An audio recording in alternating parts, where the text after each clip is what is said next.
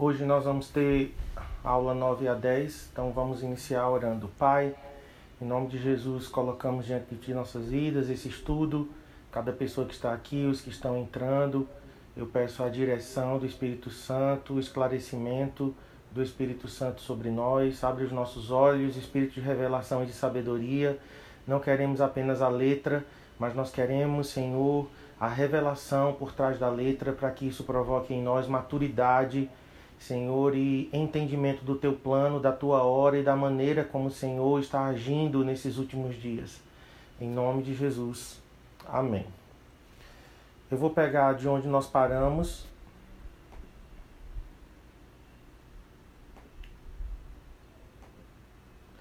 Então, essa é a nona e a décima aula, tá certo?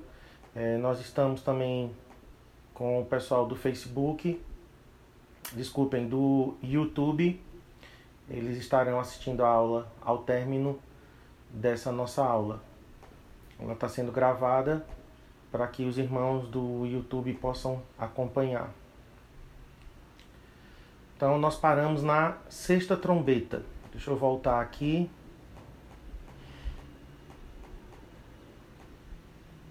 Nós vimos que a quinta trombeta é o tormento de exércitos demoníacos, mas que não matam as pessoas. Então a quinta trombeta são demônios liberados do abismo em forma de gafanhotos, com a aparência, aliás, de gafanhotos, mas eles não matam as pessoas. Já na sexta trombeta,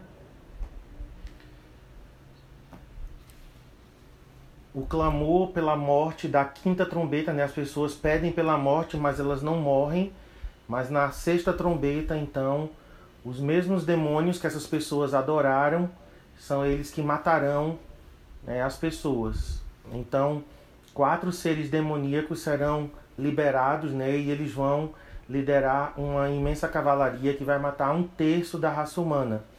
Então, a, a sexta trombeta é a morte por cavaleiros demoníacos. Né? Vamos, vamos ler aqui Apocalipse capítulo 9, nós vamos ler a partir do verso 13. O sexto anjo tocou a trombeta e ouvi uma voz procedente dos quatro ângulos do altar de ouro que se encontra na presença de Deus, dizendo ao sexto anjo, o mesmo que tem a trombeta: Solta os quatro anjos que se encontram atados junto ao grande rio Eufrates. Então aqui esses quatro anjos são demônios, porque eles estão atados certo? Então aqui fica claro que não são é, anjos de Deus, mas são seres malignos. Verso 15: Foram então soltos os quatro anjos que se achavam preparados para a hora, o dia, o mês e o ano, para que matassem a terça parte dos homens. Então a gente vê aqui também né, que há um tempo é, pré-determinado pelo Senhor, hora, dia, mês e ano. Então no plano de Deus nada acontece por acaso, mas está tudo pré-ordenado. Verso 16: O número dos exércitos da cavalaria era de 20 mil vezes 10 milhares, que dá um total de 200 milhões. Eu vi o seu número. Assim, nesta visão, contemplei que os cavalos e seus cavaleiros tinham couraças cor de fogo, de jacinto e de enxofre. A cabeça dos cavalos era como cabeça de leão, e de sua boca saía fogo, fumaça e enxofre. Por meio desses três flagelos, a saber, pelo fogo, pela fumaça e pelo enxofre que saíam da sua boca, foi morta a terça parte dos homens, pois a força dos cavalos estava na sua boca e na sua cauda, porquanto a sua cauda se parecia com serpentes e tinha cabeça, e com ela causavam dano. Os outros homens, aqueles que não foram mortos por esses flagelos, não se arrependeram das suas obras, das obras, desculpem, das obras das suas mãos, deixando de adorar os demônios e os ídolos, de ouro, de prata, de cobre, de pedra e de pau, que nem podem ver, nem ouvir, nem andar, nem ainda se arrependeram dos seus assassínios, nem das suas feitiçarias, nem da sua prostituição, nem dos seus furtos. Então a gente vê aqui seres demoníacos sendo liberados. João ele dá o número né, desse exército de demônios, então são milhões de demônios liberados. ele também descreve a aparência e diz que da boca desses demônios sai fogo, fumaça e enxofre. E, e é com isso que um terço dos homens, um terço dos homens são mortos. É interessante também nos versos 20 e 21, o propósito do juízo de Deus é de levar os homens ao arrependimento. Então Deus não tem prazer em destruir as pessoas. Nós temos que entender os juízos de Deus como uma forma de Deus estar é, atraindo os homens ao arrependimento. É, então, juízos menos severos, tentando atrair as pessoas para arrependimento. Mas as pessoas não se arrependem. Diz aqui no verso 20 que eles não se arrependeram né, das obras de suas mãos, não deixaram de adorar os demônios e os ídolos, e também não se arrependeram dos seus assassinatos, feitiçarias, prostituição e furtos. Né? Então a gente vê aqui a que ponto a humanidade vai chegar né, em dureza de coração. Então João enfatizou duas vezes, né? a gente já viu é, isso aqui no verso 15 e no verso 19, ele diz duas vezes que um terço da raça humana vai morrer com a sexta trombeta. Então, calcula-se que em 2025 nós teremos 8 bilhões de habitantes vivos no planeta. Hoje nós estamos com 7,7 bilhões. Então, daqui para 2025, a população terrestre vai chegar aos 8 bilhões. Então, a gente viu que no quarto selo, um quarto das pessoas morrem no, na, lá em Apocalipse 6, 8, que é equivalente a 2 bilhões. Né? Um quarto de 8 dá 2 bilhões. Então, ficam 6 bilhões que ficam é, vivos. Então a sexta trombeta mata um terço de 6 bilhões, que dá aproximadamente 2 bilhões. Né? Então, somando quarto selo com a sexta trombeta, nós temos metade da população mundial morrendo com esse juízo de Deus. Se 4 bilhões de pessoas morrerem durante os últimos três anos e meio, né, 1.260 dias, é bom vocês se familiarizarem com é, esses números: 3 anos e meio, 1.260 dias, um tempo, é, dois tempos e metade de um tempo. Tudo isso fala né, dos, três, dos últimos três anos e meio da grande tribulação. Então tem um cálculo aí, então um pouco mais de 3 milhões morrerão por dia, ou um pouco menos de 50 milhões, que é o total que morreu de pessoas que morreram na Segunda Guerra Mundial em duas semanas. Então, em três anos e meio, o total de mortes vai ser aproximadamente 100 vezes maior do que foi na Segunda Guerra Mundial. Então, é muita gente morta. O sexto anjo é comissionado pelo anjo que serve no altar de ouro de intercessão para soltar os quatro anjos da morte. Então, como eu falei aqui, os quatro anjos que estavam atados não são anjos de Deus, são demônios. É, isso em resposta é, do mover de oração. Então a gente já viu na aula passada, em Apocalipse 8, né, que as orações dos santos estão subindo como incenso.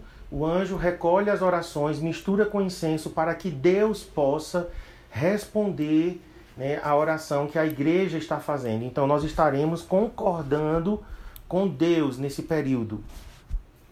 Né, e nós temos as pontas do altar né? No Antigo Testamento era um, um local onde as pessoas corriam, se agarravam à ponta do altar, clamando por misericórdia.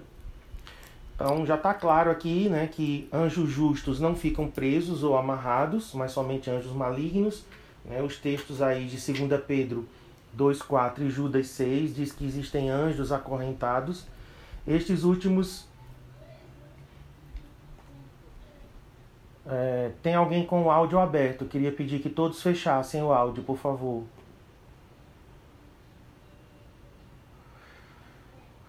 Deixa eu ver aqui. Então, quem, é, quem for entrando, né, sempre coloque o áudio no mudo, porque a gente está gravando a aula e aí todo, né, todo o áudio é gravado junto também.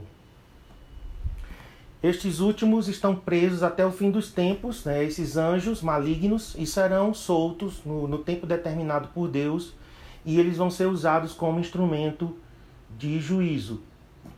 Então Deus irá comissioná-los, né? A gente sempre tem que lembrar, irmãos, que os demônios estão debaixo das ordens de Deus. Né? Deus é soberano, Satanás ele não faz nada né, se não for com a permissão de Deus.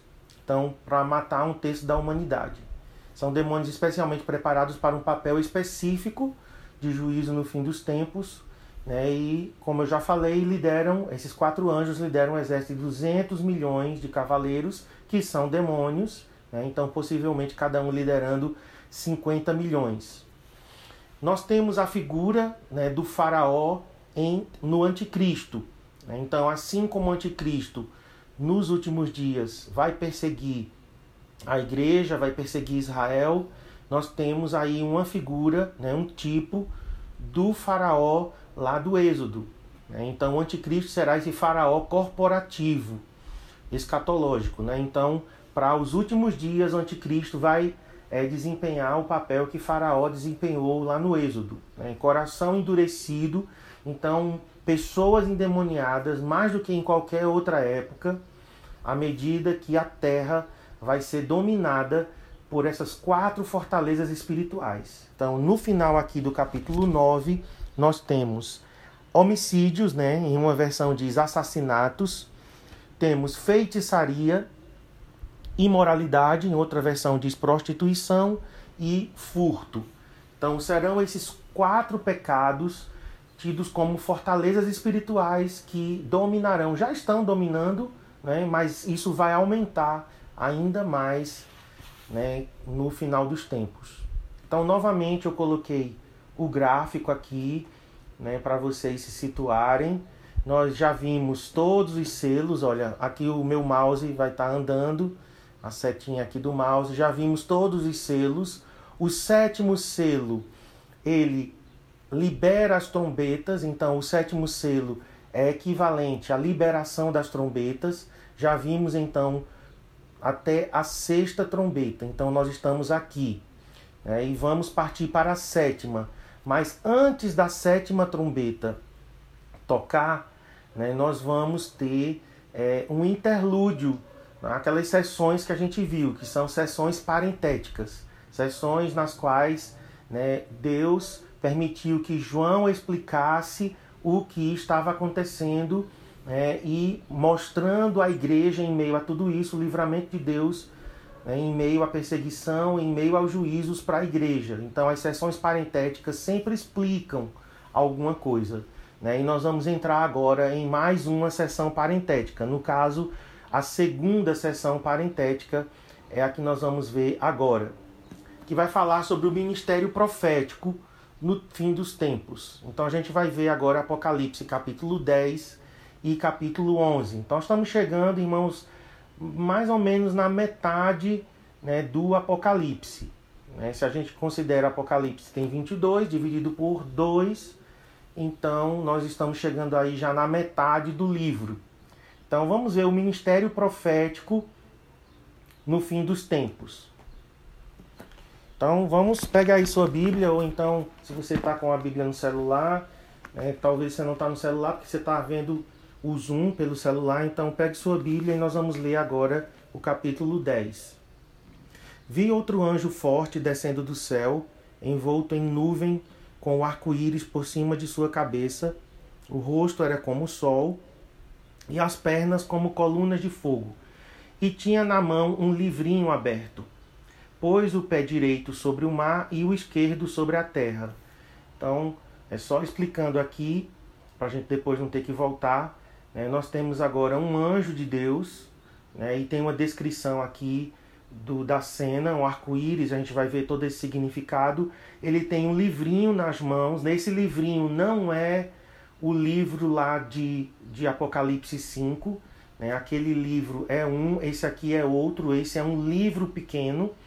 E ele está com um pé sobre o mar, pé direito sobre o mar, e o pé direito e o pé esquerdo, desculpem, sobre a terra. Então aqui representando a terra toda, certo? O pé direito sobre o mar e o esquerdo sobre a terra, o mundo todo aqui deveria ouvir a mensagem, a gente vai ver que há uma mensagem a ser dita. Vamos lá, continuando o verso 3.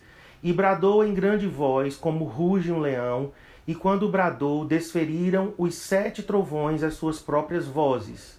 Logo que falaram os sete trovões, eu ia descrever. Aqui é João falando. Mas ouvi uma voz do céu dizendo: Guarda em segredo as coisas que os sete trovões falaram, e não as escreva. As escrevas. Então o anjo que vi em pé sobre o mar e sobre a terra levantou a mão direita para o céu e jurou por aquele que vive pelos séculos dos séculos, o mesmo que criou o céu, a terra, o mar e tudo quanto neles existe. E o anjo diz assim: Já não haverá demora.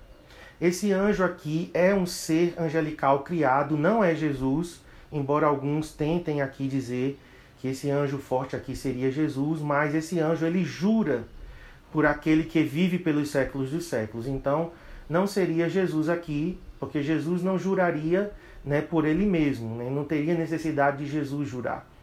Então, aqui é um ser angelical e a frase dele, olha, já não haverá demora, mas nos dias da voz do sétimo anjo, quando ele estiver para tocar a trombeta, cumprir-se-á então o mistério de Deus, segundo ele anunciou aos seus servos profetas. Então vejam, esse anjo ele já está né, é, precedendo aqui profeticamente, apontando já para a sétima trombeta, que só vai soar no capítulo 11, a partir do verso 15. Mas aqui esse anjo ele diz que já não haverá demora, ou seja, o que tem que se cumprir vai ser cumprido. Quando? Quando o sétimo anjo tocar a sétima trombeta, então o mistério de Deus vai começar a se cumprir. Certo? Então, o período da sétima trombeta marca o início das sete taças. Marca o arrebatamento da igreja. Né? Deixa eu voltar aqui.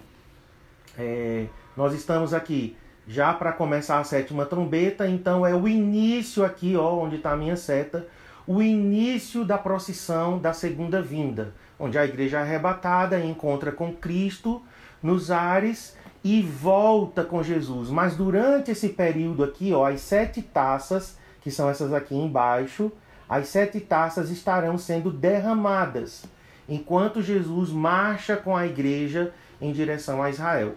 Então, a sétima trombeta, ela está marcando o início né, do tempo do fim. É quando o desfecho final acontecerá.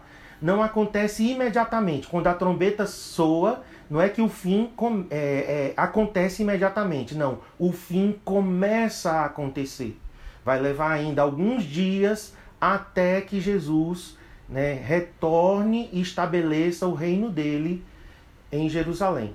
Certo? Então o sétimo anjo toca a sétima trombeta e o plano de Deus, que é o mistério, e sempre que a gente lê mistério, queridos, na, no Novo Testamento, não é algo escondido, não é algo sigiloso, mas o mistério sempre é o plano revelado. Paulo sempre se refere assim quando ele fala né, do mistério de Deus. Então, deixa eu voltar para onde nós estávamos. Então, Apocalipse 10, né, eu não terminei a leitura, então vamos terminar para a gente continuar aqui.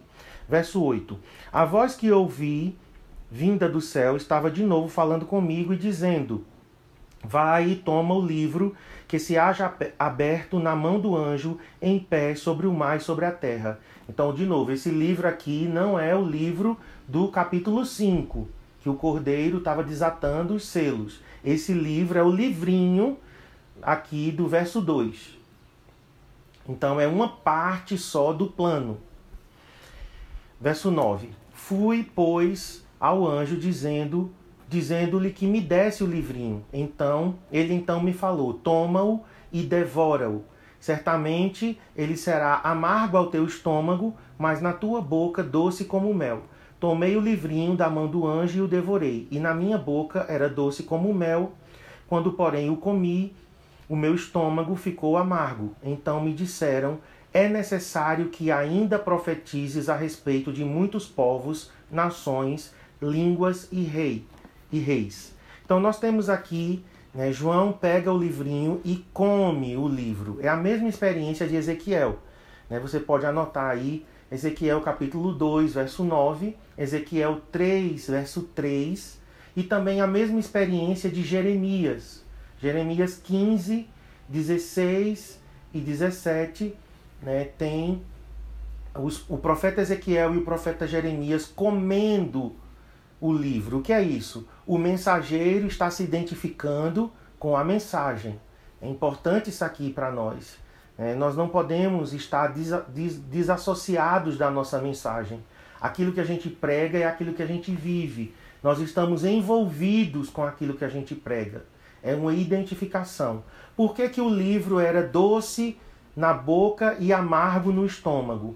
Porque o plano de Deus para os salvos é doce. Né? Para nós, os crentes, o plano de Deus é doce. Né? Nós estaremos com o Senhor eternamente, teremos corpos glorificados, a vitória da igreja, não haverá mais lágrima, não haverá mais dor, né? nós voltaremos com Cristo, reinaremos com Ele, então é doce. Mas, para os incrédulos, o plano de Deus é amargo. Por eles não terem se arrependido e seguido o anticristo, então a, a mensagem é amarga para os desobedientes. Então, essa duplic, não é duplicidade, mas esses dois aspectos da mensagem, doce e amargo. Vamos continuar então na apostila, aí nos slides. É, quem está na apostila, nós estamos é, na página 51. Então, Apocalipse 10, que vai Apocalipse 10, 1 até 11, 13, é uma sessão parentética, que vem logo depois da descrição da crise mundial proveniente do juízo das trombetas. Então, a gente vê que aconteceu uma crise mundial e agora há uma sessão parentética. Sempre lembrando que é um parêntese aberto, uma pausa para que o anjo, para que João explique alguma coisa. No contexto do crescimento sem precedentes do pecado e do engano. Então, o pecado vai estar crescendo assustadoramente, como a gente viu, aquelas quatro fortalezas espirituais onde o pecado se alastra sobre a humanidade. Deus assegurou que irá providenciar poder e direção profética a todos quantos que clamam a Ele. Os eventos descritos nesta sessão, certo? que nós estamos agora vendo, Apocalipse 10, de 1 até o 11, 13, cobrem os últimos três anos e meio por inteiro. Então, meus irmãos, à medida que o pecado cresce sem precedentes, a maldade, o engano está crescendo, Deus está também providenciando para a igreja poder e direção profética. A gente não vai ficar perdido, nós não seremos medrosos, né? nós não ficaremos acuados. Então, nós temos que entender que haverá um enchimento de poder na igreja, o Espírito Santo será derramado, haverá um avivamento também sem precedentes. As duas coisas estarão crescendo juntas. A gente não tem que ter medo, né? porque muitos crentes não querem passar pela grande tribulação justamente por medo. Mas sempre se lembrem que nós cresceremos em poder, em ousadia, em sensibilidade, em direção profética. A gente vai saber todo o plano de Deus, estaremos orando de acordo com o plano de Deus. Em Apocalipse 10 né, e 11, João nos assegurou que Deus irá liberar a direção profética e grande poder do Espírito Santo sem precedentes. Eu fico muito empolgado com isso, porque o avivamento que nós estamos orando há anos, né, desde que eu me converti, é, eu, eu ouvia falar do avivamento, houve um despertamento espiritual na, nas décadas de 60, de 70, mas nem se compara com o que Joel profetizou. Né? Joel 2,28 fala desse derramado Espírito que começou em Pentecostes, Atos 2. Começou em Pentecostes, mas vai até o fim dos tempos. O derramado Espírito vai se, se manifestar de forma internacional, nacional e regional. Vai ser algo glorioso. Tudo que nós oramos, tudo que nós temos crido né, por um derramado espírito vai acontecer simultaneamente ao aumento do pecado. Né? Eu sempre cito um texto de Isaías. Isaías diz assim: que as trevas cobrem a terra. Né? Deixa eu dar a referência a vocês, eu lembrei da referência agora, mas é interessante né, para quem está anotando, para depois você ler. É, Isaías capítulo 60, deixa eu confirmar aqui. Dispõe-te, isso mesmo, 61 e 2. Dispõe-te, resplandece, porque vem a tua luz, e a glória do Senhor nasce sobre ti. Olha a descrição do verso 2. Pois, porque eis que as trevas cobrem a terra e a escuridão os povos. Esse é o tempo da grande tribulação. Mas sobre ti aparece resplendente o Senhor, e a sua glória se vê sobre ti. Então nós não temos que temer, nós não temos que nos acovardar. Deus nos capacitará, seremos cheios do Espírito, terá, né, teremos uma coragem sobrenatural para testemunhar, até para ser martirizado se for necessário. Então não fique preocupado. Né? Ah, hoje, hoje eu estou com medo, hoje eu não tenho né, assim, essa estrutura para enfrentar a perseguição, o anticristo, mas lembrem-se que o Espírito Santo será derramado de forma sem precedentes também.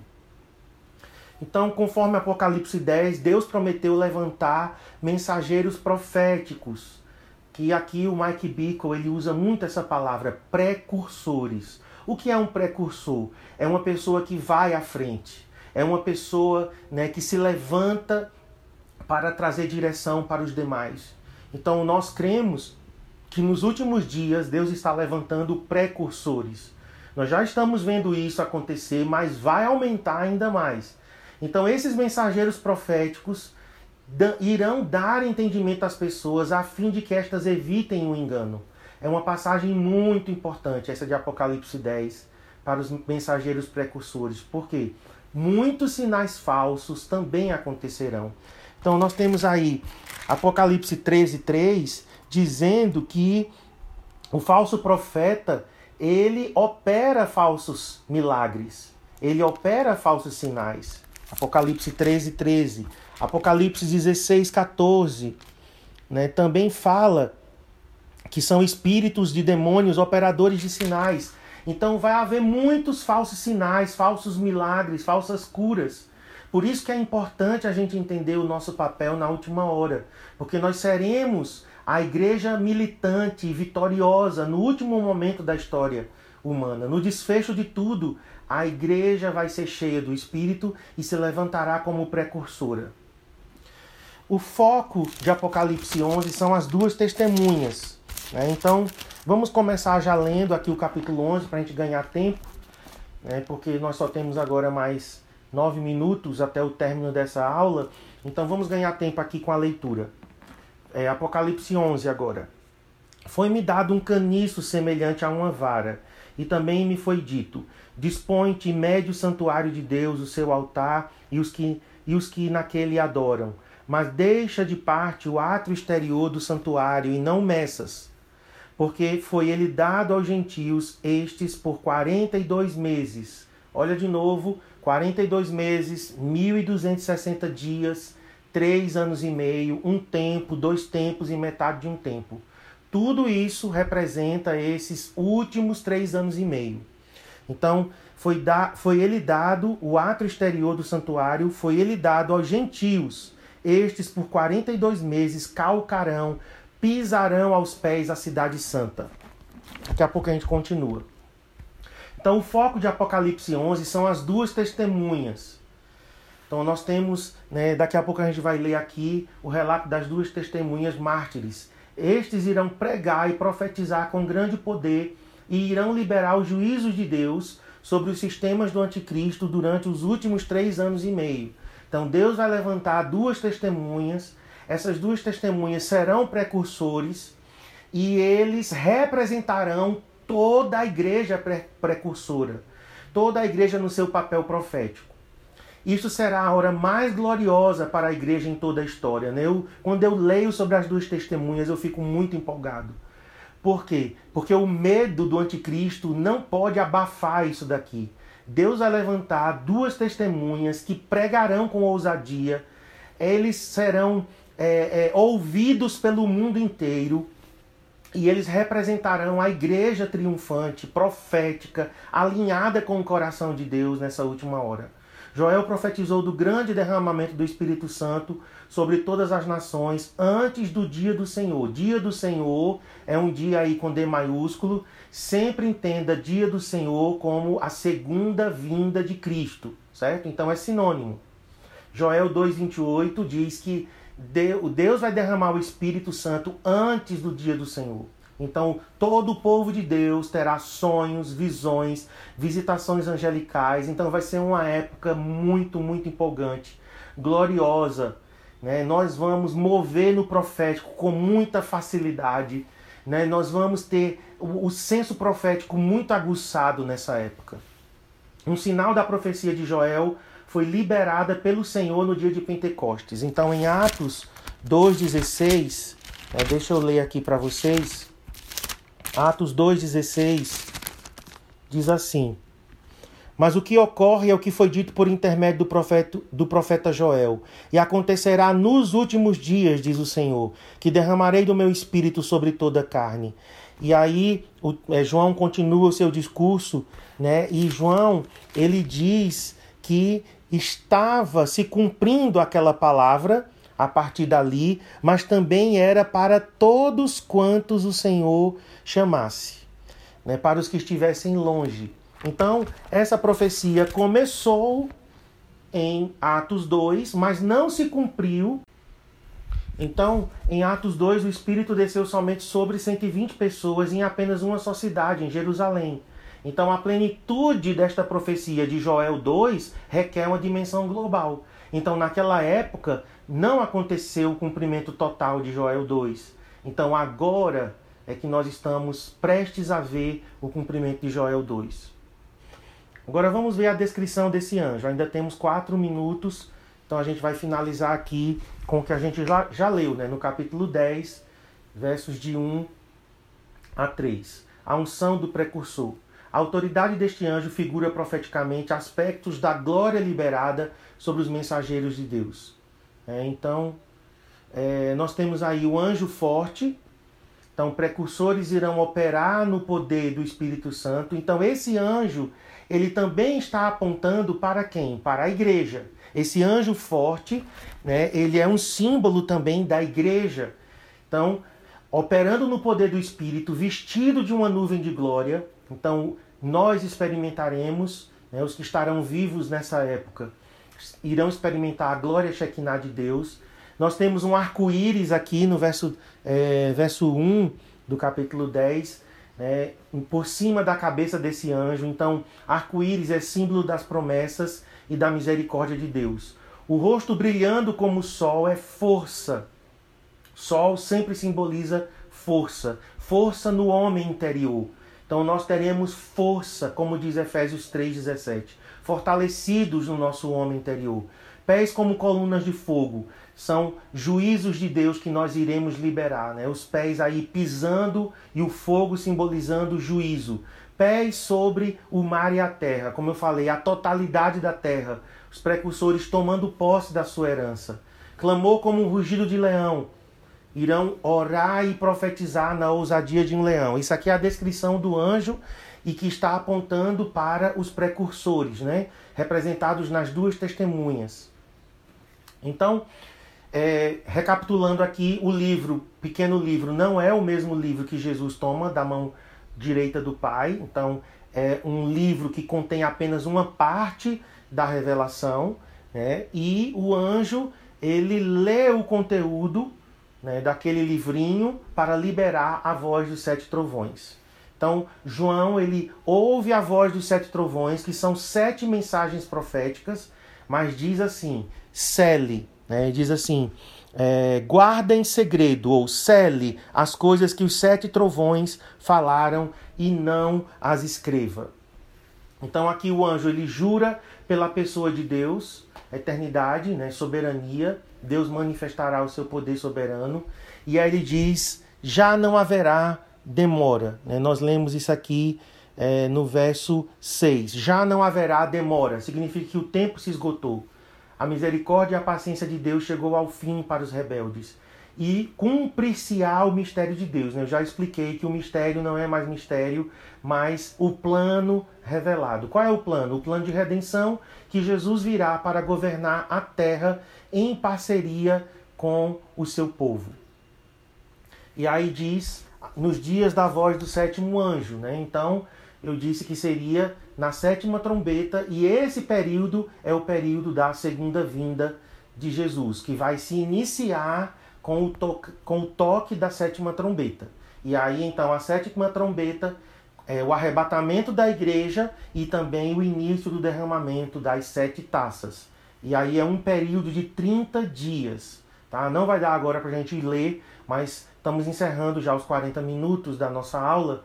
Mas eu vou voltar a partir desse ponto aqui para a gente ver que são 30 dias sinalizados né, em Apocalipse 11 e em Daniel também.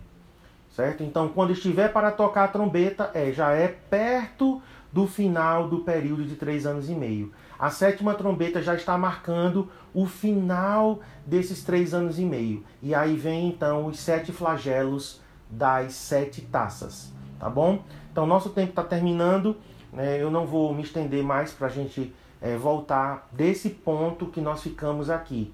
Né? Os sete trovões né, são os sete segredos que estão sendo revelados né, nos últimos dias. Então, no sétimo anjo, ele soa, ele toca a sétima trombeta, e esse é um período de 30 dias, onde as sete taças serão derramadas. Enquanto isso, a igreja encontra com o Senhor nos ares, encontramos com Jesus e voltamos